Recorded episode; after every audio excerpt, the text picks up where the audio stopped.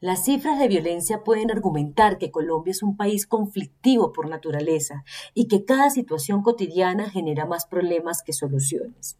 Esa parece ser la premisa que muchos de los 1.103 alcaldes y 32 gobernadores parecen aplicar al estilo de sus mandatos y a la manera de hacer las cosas por sus municipios y regiones.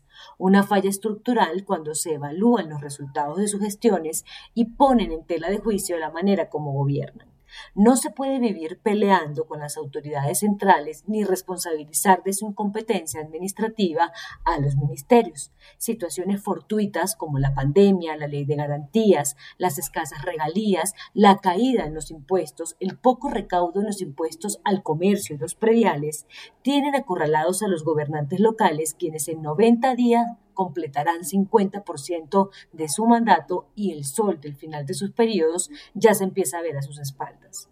A muchos alcaldes y gobernadores se les acabaron sus argumentos de gobierno.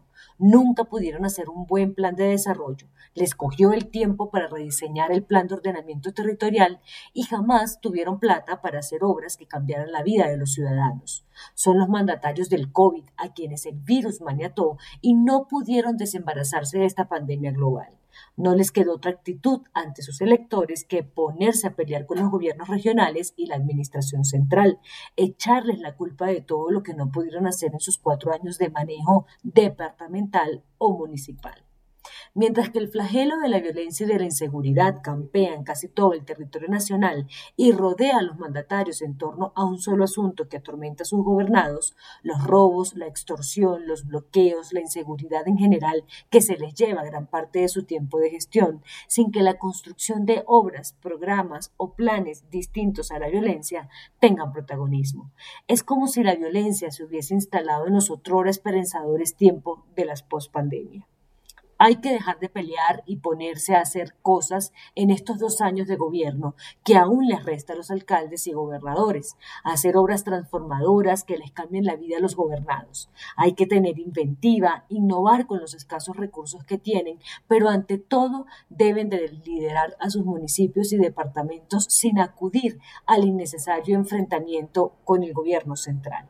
Eso no quiere decir que el enfermizo centralismo que tiene frenado al país no sea el responsable de gran parte del atraso de los pueblos y regiones, pero ese problema es un problema de largo aliento que ojalá se resuelva con cambios constitucionales.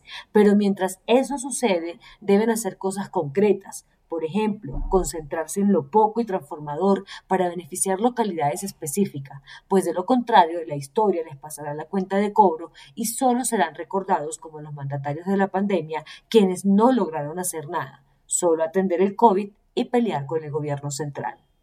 Pelear siempre será una pésima estrategia de gobierno. La gente o sus electores son más sabios de lo que piensan alcaldes y gobernadores y al final a esos mandatarios les pasarán la cuenta de cobro por su incompetencia.